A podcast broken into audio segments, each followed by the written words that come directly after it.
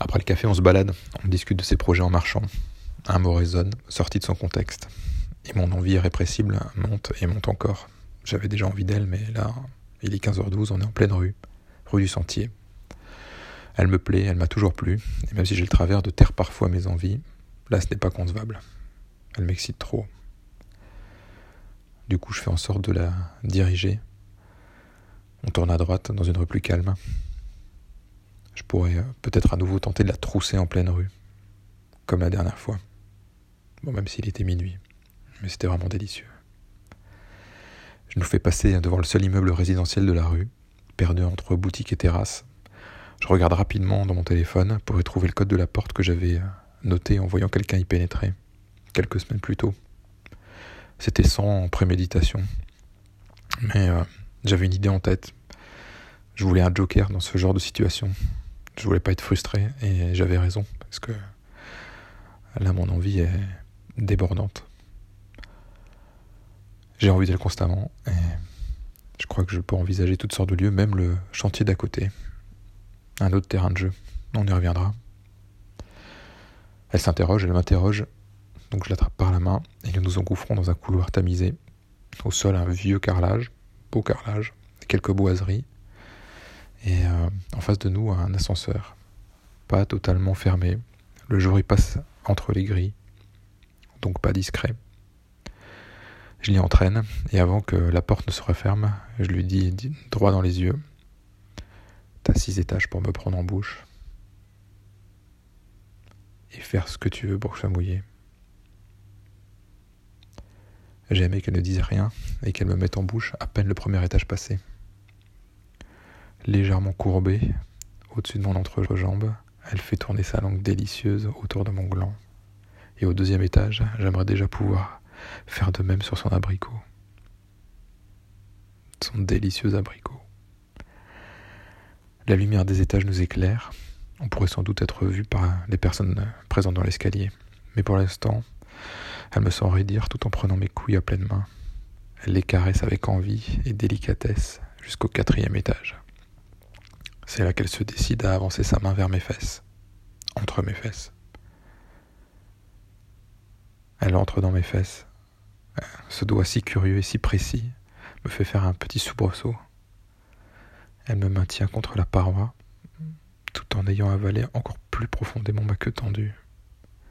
Je me sens incapable d'être vigilant, pourtant il ne reste qu'un étage avant d'arriver. Je ne parle pas de mon envie de jouir qui monte simultanément.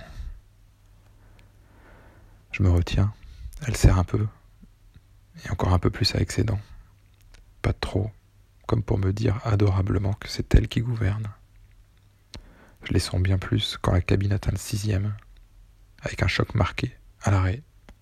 Elle a refermé un peu plus sa mâchoire et cette sensation m'a donné le courage de la stopper, de la retourner et de soulever sa jolie jupe wax en lui disant que j'avais désormais six étages. C'était à mon tour. Je triche, je m'enfonce en elle avant d'appuyer sur le bouton zéro. Elle m'excite tellement que je me sens long en elle. La cabine commence sa descente alors que mes mains caressent sa poitrine que j'aimerais totalement nue. Je tente de frôler ses tétons, mais son ensemble est bien trop galbé. Comme pour me promettre une suite pendant laquelle son soutien-gorge tombera. Je suis frustré, tout en la prenant, et cela s'exprime dans un va-et-vient de moins en moins doux. Je pense qu'on fait aussi beaucoup, beaucoup de bruit. Mes mains sont descendues sur ses hanches pour bien la coller à mon bassin. Je la prends comme ça. En fait, je la défonce. Comme si je nous voyais avec quelques mètres de recul, je me rends compte de la bestialité du moment. Elle a du mal à garder le silence entre ses lèvres et moi aussi.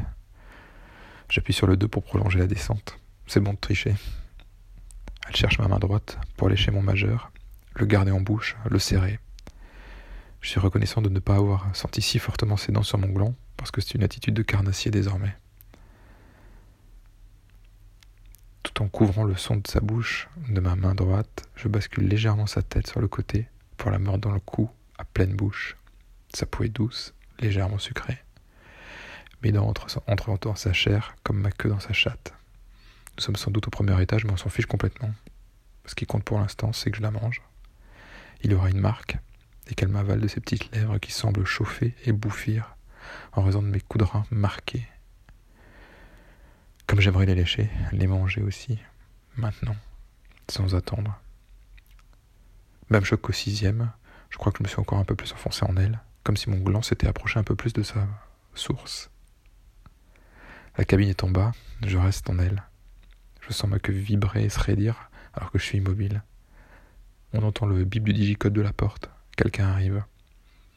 Elle tourne son regard vers moi, appuie sur le 6 et me dit alors Tu eu six étages, j'exige les miens. Et la cabine repart.